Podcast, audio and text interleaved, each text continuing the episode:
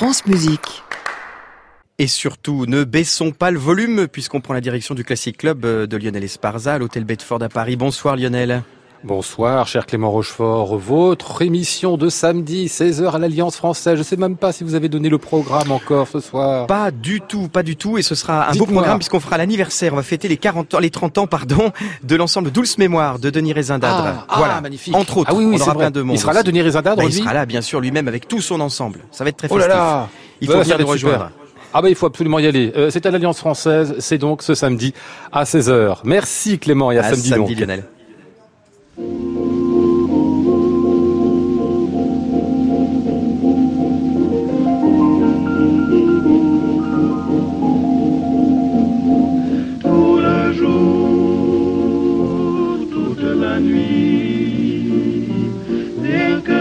Toujours, toujours, j'en suis ébloui. Que tu sois au loin, qu'importe, puisqu'en moi tendrement je t'emporte, oh mon amour, nuit et jour. Bonsoir à tous et bienvenue dans le Classic Club sur France Musique tous les soirs de la semaine, 22h en direct depuis l'hôtel Bedford à Paris.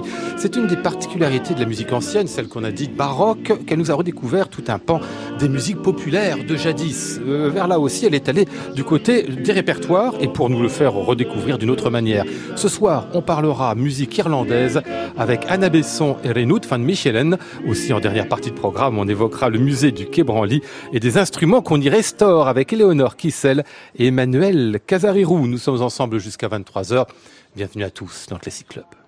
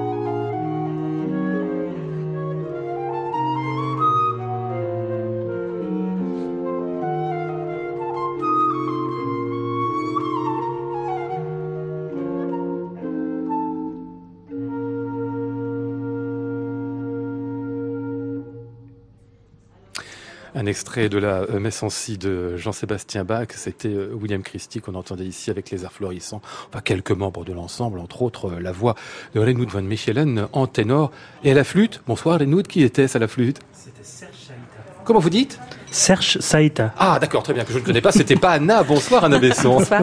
Parce que vous étiez aussi dans ce, dans ce programme de la messe en si. Hein. Absolument. Vous jouez souvent avec les arts flots? Quelquefois, oui, ça m'arrive. Ah ouais. Et vous, de temps en temps, pour les musiques de Jean-Sébastien Bach, si je comprends bien, Renoud, parce que récemment, vous avez fait une Passion selon Saint-Jean aussi avec, avec bon, On n'en a pas fait une, on en a fait presque dix, je crois. Ah oui, en tournée euh, oui, oui. Ah, C'était une super tournée aussi, euh, pas que avec les arts florissants, aussi avec le Concertgebouw Orchestre aux Pays-Bas, Amsterdam. Ouais. Je me dis que ça doit être merveilleux de chanter l'évangéliste dans les, dans les passions de Bach. Est-ce que je me trompe? C'est parce que je trouve ça génial de raconter cette vie et cette histoire tellement dingue bah Moi, j'adore. J'adore chanter aussi des récits. Euh, pour certains chanteurs, c'est pas ce qu'ils aiment le plus, mais moi, j'adore faire euh, l'évangéliste. Et en plus, euh, bah, l'histoire est quand même assez bien écrit. Oui, oui, oui. Puis assez fort, tout de même. Oui, oui, tout à fait. Hein. c'est un petit peu quelques siècles d'histoire aussi qui, euh, qui se traversent avec ça. Pourquoi les chanteurs n'aiment pas faire ça? Ça chante pas assez les récits? Bah, c'est chanter les récits. Il faut vraiment encore plus que dans toute autre musique mettre le texte avant tout. Et moi j'aime bien, mais euh, du coup il faut bien négocier avec euh, avec la voix, avec la technique et tout ça. Pourquoi bien négocier avec la voix? Ah, parce que euh, parfois on aime euh, juste chanter des voyelles au lieu de tout, ah euh, toutes les consonnes que, que le texte a besoin aussi quand même. Donc voilà. C'est plus facile de chanter les voyelles Les A, les OU, les E? Bah, est-ce que vous avez quelques heures pour un cours de chant? Euh, Bah oui, bah vous pouvez essayer de chanter un T sur un La, mais ça va pas marcher. Donc en fait, c'est quand même les voyelles qui font le son, et donc là-dedans, il faut faut trouver euh, le bon équilibre et aussi euh, la bonne sonorité de chaque langue qui est quand même différente, même si je chante presque seulement dans des langues, langues européennes. C'est quand même euh, entre l'allemand et l'anglais, le français, c'est très différent. Ouais. C'est pas une question de narcissisme un peu aussi quand on chante un grand air, quand on est ténor ou soprano, c'est soi qu'on exprime, c'est ses passions, c'est ses sentiments, alors que quand on fait le récit de la vie du Christ, par exemple, c'est juste l'histoire d'un autre qu'on raconte. Bah, je pense justement l'évangéliste c'est vraiment négocier euh, à quel moment il est ému lui et Bach le suggère très clairement hein, parce qu'il y a des mélismes quand même à certains endroits. Savoir quand et comment on s'engage émotionnellement soi-même, mais pas à chaque mot, euh, parce que parfois on raconte juste, euh, il, il allait là-bas et il, il rencontre quelqu'un, donc il faut pas toujours hmm. que chaque mot est est extrêmement important parce que sinon on n'a plus de, de ligne de tension euh, dans le rôle et dans l'œuvre. Mais de temps en temps, vous dites bien, euh, c'est pas simplement le récit objectif. Ah non, tout à fait, parce qu'il y a par exemple le moment que Saint-Pierre il, il, pleure, Bach il a écrit ça. Euh, d'une façon extraordinaire et c'est impossible qu'il avait aucune idée d'émotion là euh, derrière ça. Donc euh, c'est quand même clair et, même sur d'autres mots comme euh, crucifié et tout ça, c'est très clair. L'évangéliste partage vraiment et vit ce qui, ce qui se passe là.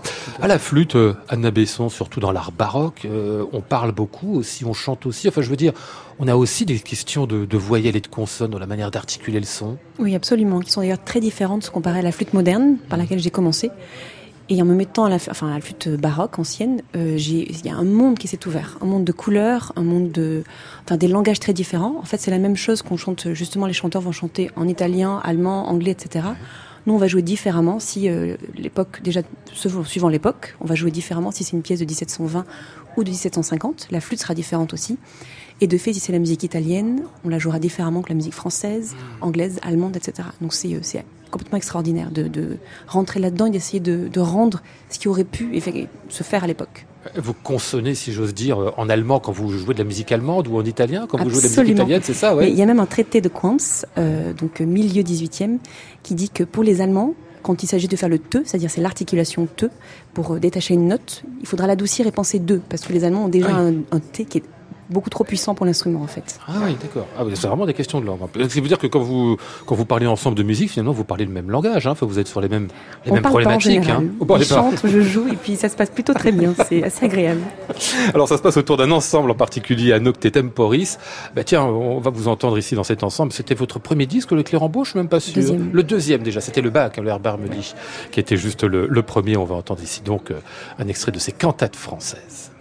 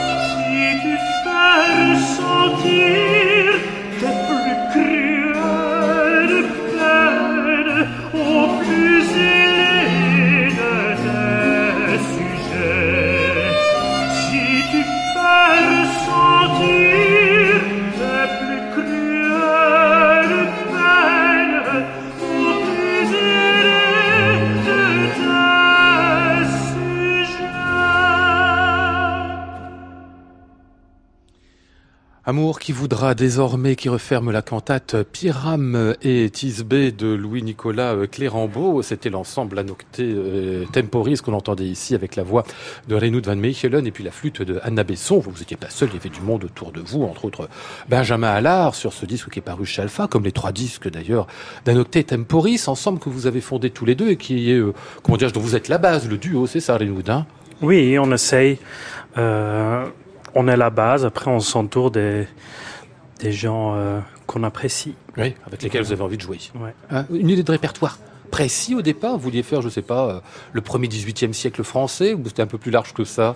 Bah, on, on a fait exprès de commencer avec le bac pour justement pas commencer avec la musique française, même si j'en fais beaucoup et ça me tient énormément à cœur. Mais on n'a pas, euh, on se limite pas à un répertoire. On a même récemment joué et chanté du Mozart, donc euh, où Anna a joué un concerto, où moi j'ai chanté des airs de concert. On a fait ça en Belgique, mais au- aussi à Caen. Ouais. Euh, donc euh, parfois maintenant on se, on se présente comme euh, orchestre. Ah oui, Donc Ah, c'est vraiment euh, des géométries variables, hein, de 2 oui, à, de on- 2 à 60. Bah euh, Euh, 4 30. pour le moment parce qu'on n'a pas encore trouvé de programme juste voix et flûte peut-être ça, ça, serait quand même compliqué de trouver de la musique 17 et 18e écrite pour euh, ces, ces, deux instruments seuls, sans, sans rien d'autre. Il faut aller vers la musique du XXe euh, siècle, là, dans oui, le lunaire, ça, justement, ça déjà. Oui, oui, tout à fait, mais on n'y est pas encore. 2016, euh, c'est la date de fondation de cet ensemble qui a donc juste à peine euh, trois ans, déjà trois disques derrière lui, ce qui est quand même vraiment pas mal dans la dans la situation actuelle. Qu'est-ce que vous voyez comme évolution avec l'ensemble à Nocte Temporis, Anna Besson, enfin simplement ce que vous avez envie d'y faire, vous? Euh, En fait, il y a pas mal de programmes en cours. Il y a aussi beaucoup de programmes qu'on n'enregistre pas. On en a plusieurs dans le sac et puis euh, qu'on avait vraiment très envie de présenter et puis euh, qu'on n'a pas forcément envie d'enregistrer, effectivement. Mais alors, le prochain euh, projet, qui va déjà sortir, euh, vous allez être étonné, mais en trois ans, ce sera le quatrième. Ah, oui. Euh, qui sera autour de la voix de haute contre. C'est sûrement euh, Renaud qui vous en parlerait mieux que moi. Mais euh, là, c'est un projet avec Nacté Temporis en tant qu'orchestre, donc d'une vingtaine de personnes, 25 je crois. Et euh, bah, Renaud, tu, tu, enchaînes? Bah, je. si tu veux. Non, parce qu'apparemment, j'ai écouté des gens dire qu'ils attendaient un peu ça. Et, euh, et donc, ce répertoire d'autres contre, donc avec Claire Rambeau, on a on connaît un peu Clérambeau, mais on a quand même sorti euh, quelques perles qu'on connaît très peu. Donc en fait, on essaye toujours de négocier entre euh, les choses qu'on a envie de faire découvrir avec des répertoires plus connus, comme on fait du Bach Mozart, on a un programme autour de la cantate Ich habe genug qui est quand même très connu, mais en même temps, on essaye de faire découvrir euh, aux gens des musiques moins connues. D'ailleurs, le programme Clérambeau, on fait à fin juin, début juillet en, à Chambéry, Ardelot et euh, dans, dans un festival à côté de Bordeaux. Euh, et j'ai euh, lancé un projet autour des voix d'autres contre où j'utilise des personnages historiques sur les, autour desquels je, je, fais un programme. Donc Dumini, c'était un chanteur de Lully, mais qui a continué sa carrière après que Lully s'était tu, tué en dirigeant, comme on sait. Mmh. Euh, il a continué de chanter, donc ça, ça nous permet de découvrir des pages de musique splendides de, de gens comme Pascal Collas et, et d'autres, euh, très peu connus. Donc voilà, on essaie vraiment de mélanger euh, le, le connu et le, le, moins connu. Et autour des personnages historiques, les grands hauts de contre de, oui, de ce siècle-là. Tout à fait. Ce sera le quatrième euh, disque, donc on en parlera. On va aller vers le, vers le tout dernier arrivé. Classic Club, Lionel Esparza, France Musique. Son nom de The Blind Gardens, c'est vraiment un projet Besson. Euh, D'ailleurs, c'est elle qu'on va entendre essentiellement dans ce qui suit.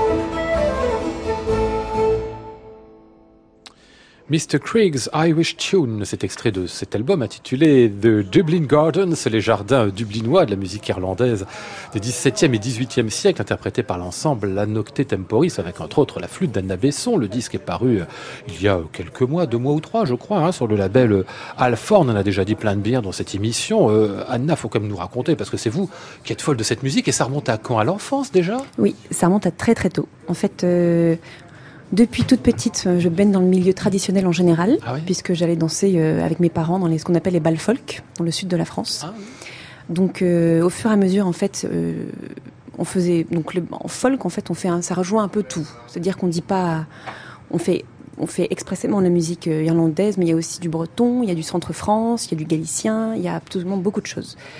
Et quand j'ai eu euh, 9 ans, mon père m'a ramené un CD de Macama Goldrick, qui était un flûtiste irlandais traditionnel.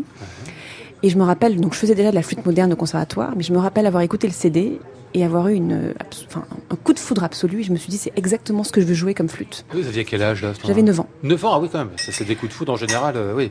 Oui, Structuraux. exactement. Mais alors, je me suis dit, c'est exactement ça. Et donc j'ai euh, un peu euh, embêté mes parents, disons, en leur disant, je veux absolument jouer ça. Je veux de la flûte, je veux de la flûte, je veux de la flûte, je veux de la flûte en bois, je veux faire ça. Je n'écoutais que ça, que le CD en boucle. Donc finalement, ils m'ont acheté d'autres CD.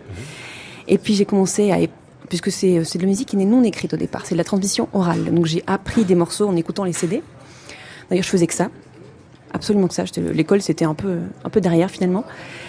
Et euh, quand j'ai eu 13 ans, on est parti en Irlande avec la famille, et puis on est parti m'acheter une flûte. Et l'été suivant, j'ai commencé à aller dans un festival qui s'appelle Tocan Saint-Apre, festival de rencontre, enfin de musique irlandaise, dans le Périgord. Et les Irlandais viennent pendant une semaine Ah oui. et enseignent euh, donc plusieurs instruments, et dans le chant et la danse, enseignent la musique irlandaise à l'oral. Et euh, j'ai tout appris là-bas. Et c'est resté donc pendant toutes ces années. Donc c'est venu avant le baroque, tout ça, bien, Bien, avant. avant. Oui, oui. C'est en fait la musique folk qui vous a construit vers. vers- que- En fait, c'est parce que je jouais. c'est exactement ça. C'est parce que je jouais de la flûte en bois, puisque la flûte irlandaise est aussi une flûte en bois, qu'on m'a dit mais tu devrais faire de la musique baroque. C'est aussi, euh, c'est aussi du bois. Mais au départ, pardon, le folk que vous jouiez dans le, dans le sud de la France, c'était lequel? Celui au Galoubet? Alors, je faisais tout la flûte moderne, parce Ouais. que c'est exactement ce que je jouais. Et effectivement, j'ai fait après d'autres flûtes, mais au départ, je faisais tout sur ma flûte euh, moderne. Ah ouais Ça marche Et aussi. tous les répertoires Tous les répertoires, exactement. Mhm. Alors dans ce disque-là de Dublin Gardens, qu'est-ce que vous avez réuni en fait? Justement des, des musiques irlandaises, 17e, 18e siècle. Euh, Vous nous dites euh, de la musique orale, c'est uniquement de la musique orale? Alors justement, c'est le, le- le choix de ce CD, c'est-à-dire que ça fait des années, des années que je fais des recherches sur la musique irlandaise telle qu'elle a été collectée à partir de la fin du, euh, du XVIIe siècle. Euh, et en fait, tout le, toute la question, c'est comment jouer une musique qui est transmise de façon orale, euh, mais qui a été vraiment couchée sur le papier, et en plus à laquelle on a ajouté une ligne de basse, ce qui est tout à fait euh, atypique puisque c'était normalement de la musique itinérante qui était jouée par un violonneux ou un euh, cornemuseux, un harpiste, etc. Mais il n'y avait jamais de ligne de basse puisqu'on jouait ça pour faire danser les gens dans les campagnes, et elle n'était pas du tout arrangée comme ça. Et à la fin du XVIIe et puis surtout au XVIIIe, on arrange cette musique pour en fait la rendre audible quelque part euh, aux, gens plus respectables, c'est-à-dire à la haute société. Donc euh, dans les, salons, on, commence à, à énormément apprécier cette musique. Et il y a un instrument qui sort euh, du lot, en fait, qui est le traverso, qui était vraiment devenu l'instrument à partir des années 1720 pour les amateurs, amateurs éclairés. Et par exemple, dans tous les recueils de chansons, il y a en petit à la fin la version pour la flûte, qui est en général dans une tonalité plus évidente pour le traverso, mais tout était fait pour la flûte. Euh, Qu'est-ce que ça vous a fait, Renaud Don Michelin, quand elle vous a dit je veux faire mon disque dublinois Vous Ah, avez dit je suis comme ça aveuglément ou vous êtes fait tirer la, la Ah patte un peu en fait, pour moi, euh, donc c'était quand même. euh, quand on a décidé de, de monter l'ensemble, c'était quelque chose qu'on voulait faire à deux quand même. Euh, donc le bac, c'est quand même très ténor et flûte, Mm. le, le premier disque. Mais tout, je me suis, même si je voulais que ce projet était mon projet, je voulais jamais avoir le seul droit d'y faire des choses. Donc pour moi, c'était très évident de faire euh, comme troisième quelque chose d'autre. Et du coup, euh, c'est parce que les idées, ça, ça mûrit pas six mois avant. hein. C'est quand même un peu plus de temps avant. Et, et donc pour moi, euh, c'était évident qu'il fallait faire quelque chose avec ça. Et ce qui était surtout euh, difficile, bah, difficile, c'est c'est il y a tellement de musique, c'est de donner l'angle avec lequel on allait le faire. Donc en fait, la, musique trad qui arrive dans les salons, c'est un peu le concept qu'on a du coup trouvé tous les deux. Mais pour moi, c'était ah non, j'avais, j'étais ravi de faire ça, même si c'est j'ai entendu quand même, j'ai écouté le Critic Club où il y avait des gens qui disaient que c'était plus facile de chanter cette musique.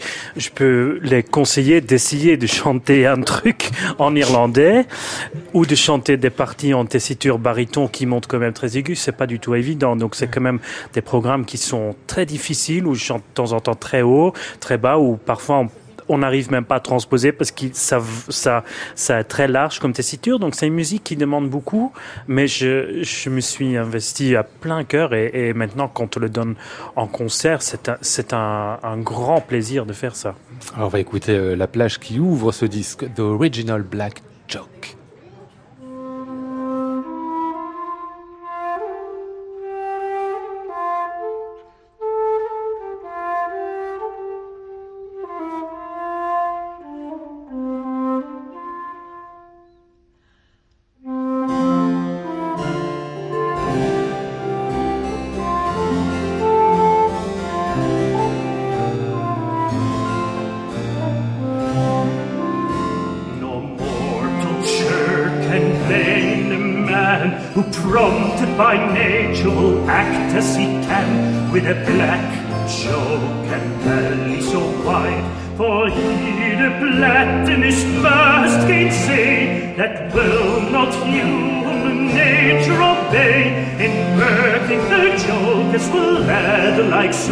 And the hair of a joke will draw more than a rope with a black joke and belly so white.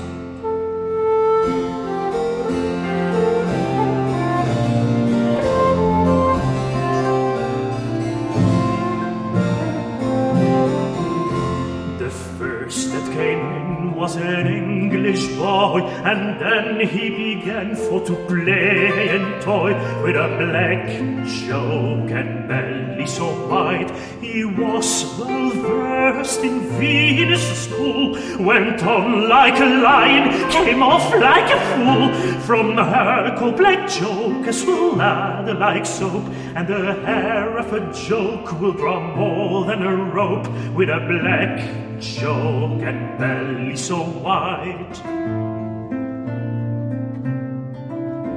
Then John up a Morgan from Holyhead was staring mad to go to bed. To her black joke and belly so white his scrapper her saddle did not fit. So out of door she did him hit with her old black jokers will lather like soap, and the hair of a joke will draw more than a rope with a black joke and belly so white.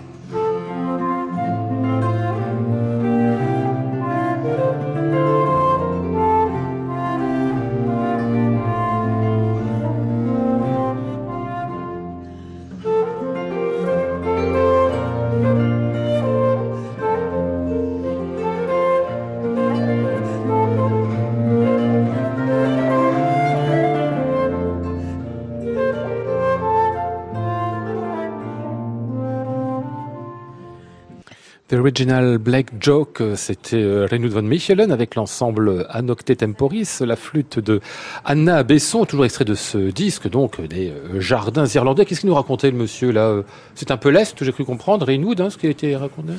Bah, Il faudrait écouter toute la plage à la maison et, bien essayer de comprendre euh, l'anglais et deviner ce que ça voudrait dire le black joke et le belly so white. Donc cette des images sexuelles, quoi, c'est ça. Hein oui, il y a tout le monde qui y passe et, et c'est tout finalement, le monde en même temps euh, non, pas tout le monde en, même temps. Ça, c'est plutôt français, je crois. Quand ah, en irlandais, c'est un par un. Euh, mais euh, donc, et à, à, la fin de, c'est l'Irlandais qui, ne, qui a peut-être pas beaucoup d'argent, mais, Mais qui tout le monde euh, passe, on a bien compris, auprès d'une femme de mauvaise personne, vie. oui. Voilà, c'est ça. Voilà, c'est ça. Ouais, c'est ça. Donc c'est vraiment très lève. Toutes les chansons sont comme ça. euh, Absolument. Sur ce pas. disque, non, c'est ça. C'est hein. un beau mélange. Ah oui, il y a à la fois de l'amour, de la vertu, et puis évidemment le, un peu de guerre. la terre. Ouais, ouais, ouais. Euh, la question de savoir, Anna Besson, si c'est pas assez taverne, assez roots, ce disque quand même, vous nous répondez en fait en nous disant que c'est pas sous de la musique de salon, en fait de la musique C'est- C'est populaire un choix hein. esthétique, absolument. C'est un choix esthétique. En fait, moi, j'ai appris à jouer différemment et j'ai plutôt dû me restreindre quand il a fallu enregistrer pour ne pas jouer avec un peu le son sale et euh, comme on le joue actuellement, ce qu'on appelle le son roots. Ouais. C'est-à-dire que normalement en irlandais, en plus, euh, donc on parlait tout à l'heure du détaché et du te te te de Quantz. Ouais. Au traverso, c'est ce qu'on fait. À la flûte irlandaise, on détache avec la gorge, comme quand on siffle. C'est avec ah, ah, ah, ce qui donne un son plus sale quelque part, quelque chose de, de, de moins euh, moins joli, moins polissé. Or cette euh, cette musique est arrangée avec une basse, elle est vraiment destinée à la haute société, donc on peut pas se permettre quelque part de la jouer vraiment euh, comme on la jouerait dans une Ah, Ce serait taverne. vulgaire. Ce serait vulgaire, exactement. C'est vraiment un choix esthétique de l'avoir fait euh, comme ça. Hmm, Vous nous faites un extrait parce que je vois que vous avez votre flûte entre les mains. Voilà. Et donc j'ai pas mon traverso, j'ai vraiment ma flûte irlandaise, Ouais. c'est-à-dire Ah oui. avec, euh, une perce. Et qu'est-ce que c'est particulier la flûte irlandaise? Alors justement, le, donc le travers, elle est conique comme le traverso. Ouais. En fait, elle vient vraiment des flûtes romantiques, c'est-à-dire à huit clés des années 1820-1830. Sauf que euh, un flûtiste qui s'appelait Nicholson à l'époque, qui était un peu le- le- l'Emmanuel Pahu de l'époque, euh, a, agrandi en fait la perce, voulait quelque chose de très puissant. Il a effectivement agrandi aussi les trous, donc sur lesquels on pose les doigts, de façon à ce qu'on doive jouer avec la deuxième phalange du doigt et non plus le gras Ah. du doigt. Avec les doigts plats, effectivement. Donc ça donne quelque chose de plus, de plus brut, de plus mat. Et donc je vais jouer une Jig. Que m'a apprise Emer Mayok, qui était ma première professeure à ce festival, et j'avais 13 ans. Donc vous Et donc, pour tout préciser que là, on, parle d'une flûte traditionnelle contemporaine. Et c'est pas du tout ces instruments-là qu'on a utilisés pour le disque. Donc, c'est vraiment euh, une autre influence. truc à part. Et là, c'est la flûte roots, comme vous l'aurez compris. Exactement.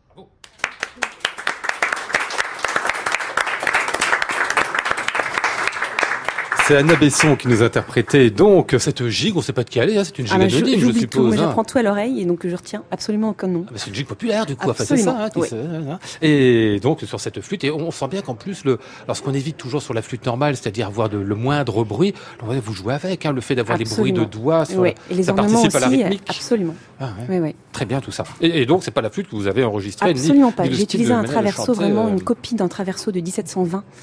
Euh, donc, il se trouve au Victoria and Albert Museum. L'original se trouve là-bas et qui est absolument, c'est une flûte sublime. Euh, The Dublin Gardens, c'est donc le titre de ce disque enregistré par l'ensemble Anocte Temporis. Ça vient de paraître sur le label Alpha. Classic Club, Lionel Esparza, France Musique. Tiens, mais on va parler avec nos autres invités puisqu'ils sont arrivés déjà. Éléonore Kissel et Emmanuel Casarérou. Bonsoir à tous les deux. Déplacez-vous un peu parce que vous êtes un petit peu loin de vos micros. On va vous installer juste des chaises. Bonsoir Éléonore, vous êtes responsable du pôle conservation restauration du musée du Quai Branly à Paris, musée Jacques Chirac. Et euh, Emmanuel, vous êtes vous adjoint du directeur du département du patrimoine et des collections au même musée. Et vous avez lancé quelque chose alors qui est assez étonnant qui s'appelle Monter le son, qui est une campagne de mécénat participatif afin de trouver des sous pour permettre de restaurer des instruments anciens au musée euh, du Quai Branly. Je dis ancien d'ailleurs pas toujours parce que le principe du Quai Branly, c'est de rencontrer des autres cultures, qu'elles soient anciennes ou récentes. On va revenir là-dessus. Il y en a combien d'instruments actuellement euh, au musée Il y en a à peu près 8000. Euh, La collection s'est constituée essentiellement à partir de 1878 à la création du musée d'ethnographie. Et le, la collection était constituée jusque dans les années 45. C'est d'ailleurs au moment de la création du département d'ethnomusicologie en 1929 qui a été ouvert par André Scheffner, qui était un spécialiste de Jean-Sébastien Bach et du clavecin, et qui a bifurqué pour s'intéresser aux musiques dogon. Et c'est lui qui a euh, constitué une grande partie de la collection entre 29 et 45. Alors ces 9000 instruments, on les voit pas tous au musée de Quai j'ai le souvenir de quelques-uns, mais enfin peut-être quelques dizaines, mais pas plus, non? On les voit euh, en partie puisqu'ils sont, ils ont la particularité de se trouver dans une réserve visible. C'est-à-dire que où que vous soyez dans le musée, à quelque niveau que ce soit, vous pouvez, au travers d'une vitre, voir les instruments qui sont classés selon un classement organologique euh, inventé du reste euh, par Scheffner et qui permet de voir euh, ces objets qui viennent des quatre provenances représentées dans les collections du musée du Quai Branly, à savoir les Amériques, l'Asie, l'Océanie et l'Afrique. Les instruments de musique qui sont tous fragiles, hein, quelle que soit leur, leur provenance, ceci particulièrement parce qu'on a des matériaux absolument enfin, incroyables quand on pense la musique évidemment sur des critères occidentaux, genre la plume ou alors des peaux incroyablement fragiles, ce qui explique qu'on doit les restaurer assez régulièrement.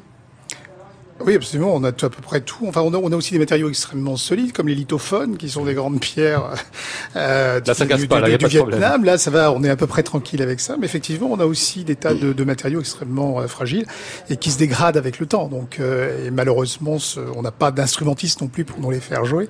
Mais on essaie de préserver au maximum. C'est euh, ces, ces, instruments qui nous ont été légués. Ah ouais. Je dis des histoires de plumes. Des plumes, ça paraît rien, mais il faut les dépoussiérer. C'est bien ça, hein, Éléonore? Oui. En fait, euh, vous avez une grande partie des instruments de musique qui sont constitués de matériaux organiques, de matériaux qui initialement viennent du monde du vivant. Et ces matériaux ont des caractéristiques euh, de fragilité, de réaction à l'environnement, de sensibilité à la lumière, de sensibilité aux altérations par les insectes qui requiert des soins particuliers, en effet. Alors on va écouter une musique ici avec un instrument à l'intérieur, je vous dirai lequel après. Euh, c'est pas celui qui va être véritablement restauré, mais enfin c'est un instrument comme celui-là, et ça nous vient d'Azerbaïdjan.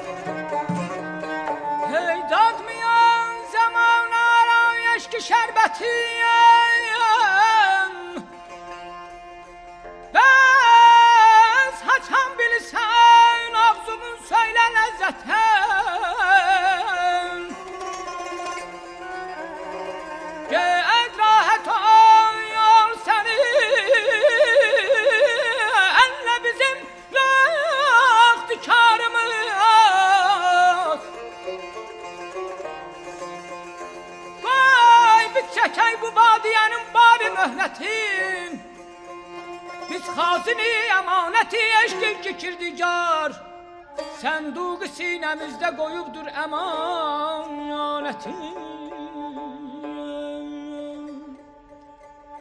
Eşk olmasaydı olmaz idi hüsnü müştehi Hüs olmasaydı eşk yitirmişti şöhreti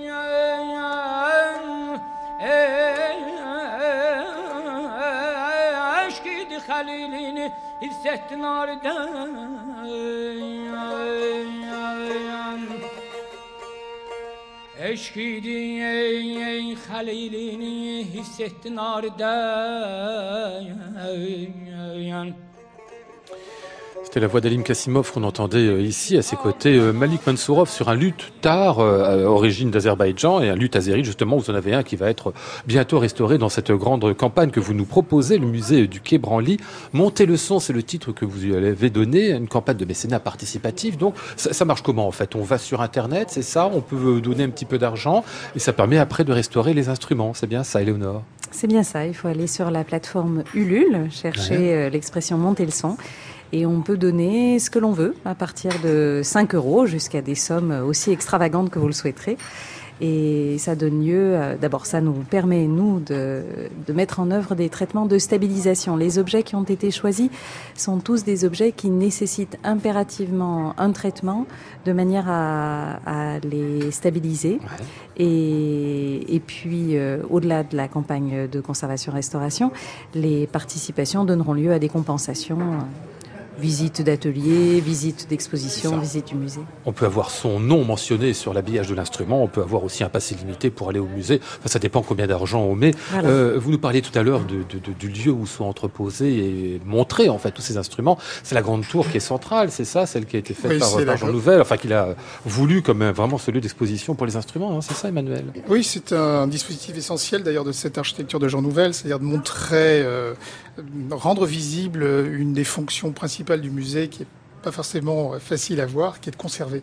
C'est vrai qu'en général, dans un musée, vous voyez, comme le nôtre, on voit entre 3 et 4% de ce qu'on possède, ah oui. tout le reste étant euh, dans, les, dans les réserves. Donc là, cette grande tour des instruments qui accompagne le visiteur depuis le, le, le, les premières, euh, les, les sous-bassements jusqu'au, jusqu'au, dans les étages les plus élevés, ça le fait une trentaine de mètres de haut, je crois, permet de rappeler euh, de manière euh, récurrente du, du, durant la, la, visite cette fonction essentielle d'un musée est de la conservation. Euh, L'histoire de l'apparat, enfin je veux dire, c'est des instruments qui sont très beaux très souvent, parce qu'ils ne servent pas seulement à faire de la musique, ils servent à faire de la musique dans des cadres très particuliers, qui sont souvent des cadres festifs, de cérémonies, etc. Du coup, ils ont une beauté qui leur est propre, tous ces instruments. Éléonore ils ont une beauté qui leur est propre, qu'il s'agisse d'instruments d'apparat ou qu'il s'agisse d'instruments qui sont utilisés dans le cadre de rituels ouais.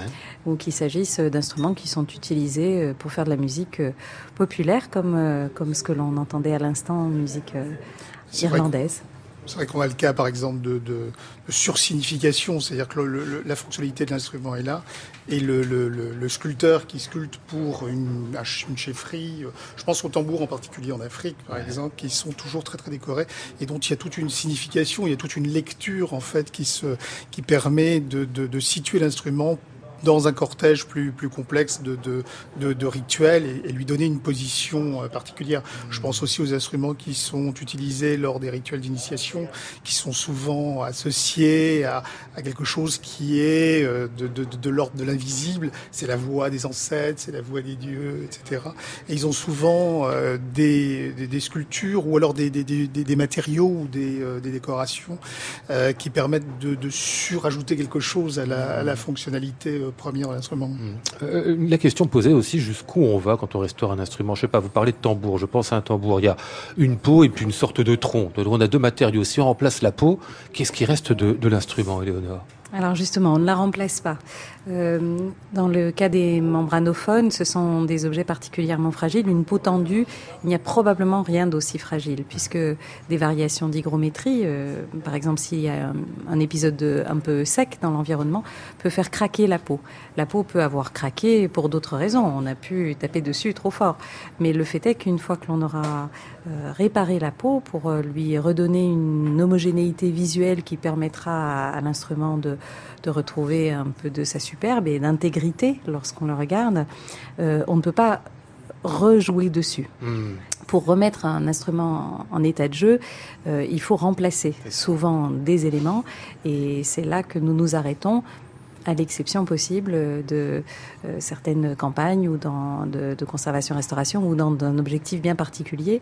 En l'occurrence, en juin 2020, le musée du Quai Branly euh, fera un concert. Euh, une création contemporaine sera, euh, sera attribuée à un artiste qui utilisera les instruments de la collection du musée du Quai Branly pour créer de la mmh. musique et cette composition sera jouée sur les instruments Alors on parle de tambours en Afrique, tiens voici des tambours, ils nous viennent, cela du Bénin.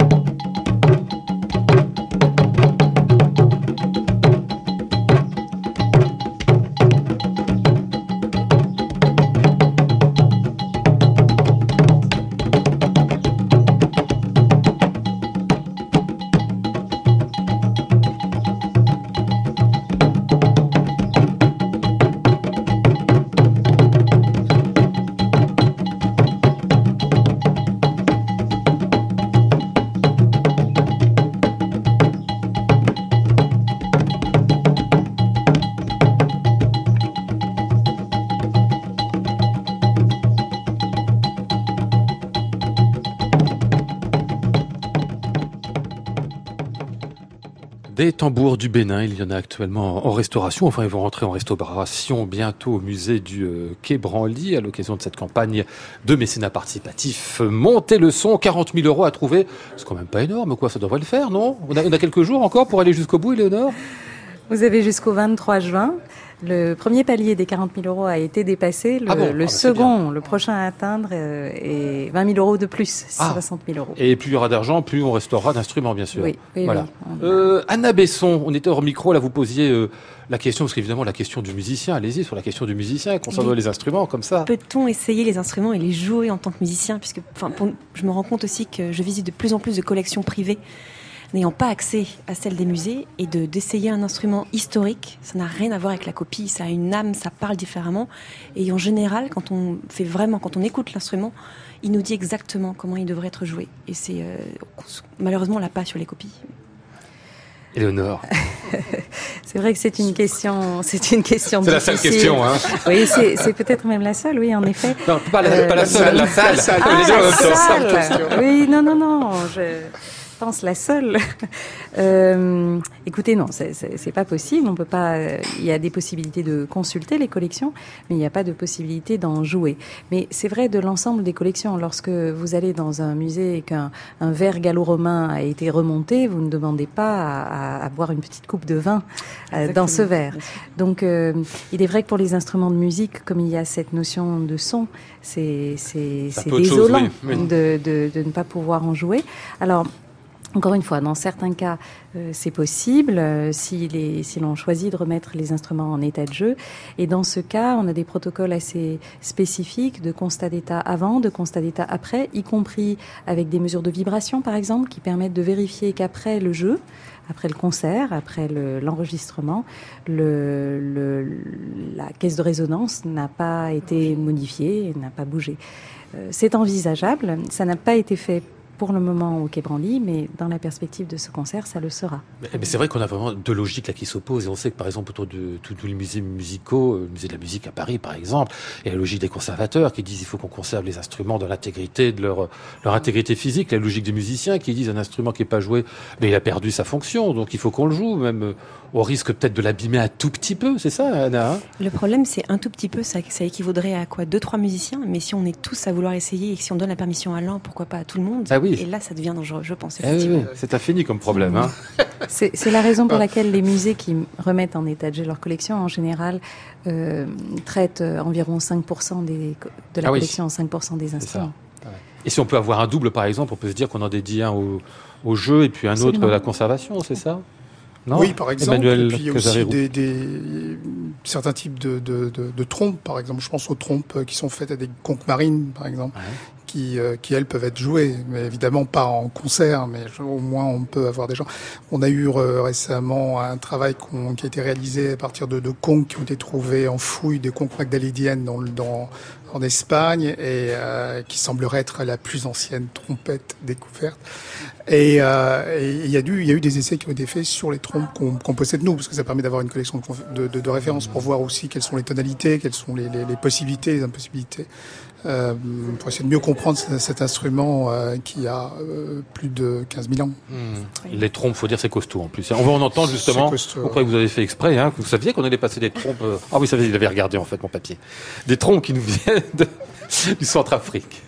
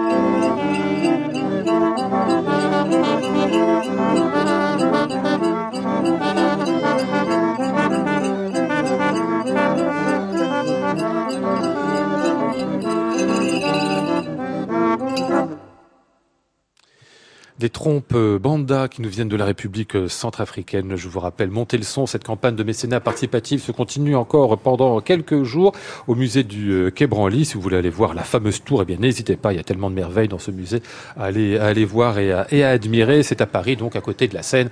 Vous aurez Éléonore Kissel et Emmanuel Casarérou, si vous venez de notre part. Ils vous feront la visite spéciale. Non, peut-être pas quand même. Non, si, quand même, hein. Pourquoi pas? Pourquoi pas? Voilà, il y aura presque qu'à demander. Allez, on va refermer cette émission avec votre dernier disque, Renaud Van Michelen. Enfin, il n'est pas vraiment euh, à vous, quoique un peu quand même. C'est Lambert Colson qui a euh, mené tout ça avec son ensemble Inalto, Teatro Spiritual. On est à Rome, on est au début du XVIIe siècle. On est sur des musiques très particulières. En fait, déjà de la musique euh, monodique, hein, si j'ai bien compris. Oui, tout à fait. C'est le début de la musique monodique et c'est c'est très spécial parce que justement, on a parlé des de récitatifs au début de l'émission et, et c'est vraiment cette recherche. Euh, on, on, vient de la musique renaissance polyphonique et, et là, euh, d'aller vers euh, la monodie. Et c'était c'est très intéressant. Ah ouais. Il y a plein de compositeurs là-dedans, c'est en effet passionnant. Euh, parfois musique instrumentale, souvent mm -hmm. musique vocale. On va écouter ici un petit extrait d'un anonyme qui a écrit ce Dominé avec ses dernières mesures que je trouvais absolument absolument superbe, quoi. Vous avez gardé un bon souvenir de ça? Oui, ça va, oui. Non bah, j'ai un bon souvenir. Il m'a dit qu'il n'avait pas encore écouté. Hein. Ah bah, c'est ça quand on est musicien, on fait. Euh... C'est avec tous les disques, mais euh, c'est. Euh, c'est un très beau souvenir parce qu'il y a aussi cet instrument particulier qui, qui avait, avec lequel on a enregistré là-bas et, euh, et cette musique extraordinaire qui était toute une recherche parce qu'il y a nouveau comme dans les récits de Bach il y a une, une grande responsabilité chez nous les interprètes de, de trouver les chemins dans ces, ces longs récits. Allez, on écoute ceci, c'est la voix de Renaud van Mechelen.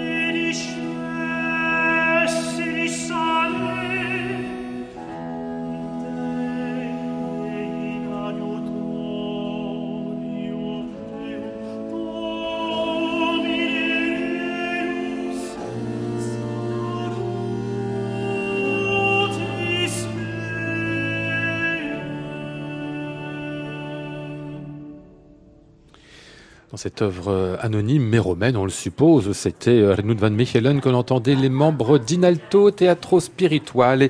Le disque est paru il y a peu sur le label Richard Carr. Merci à tous les cas de votre visite. Merci beaucoup. Merci. Merci.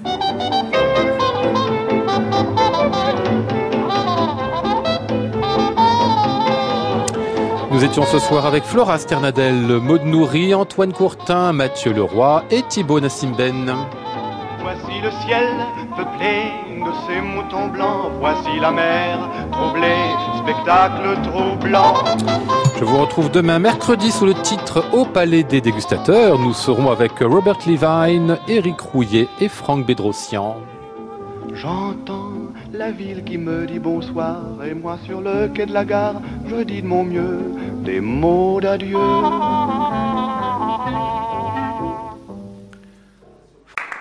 À réécouter sur francemusique.fr.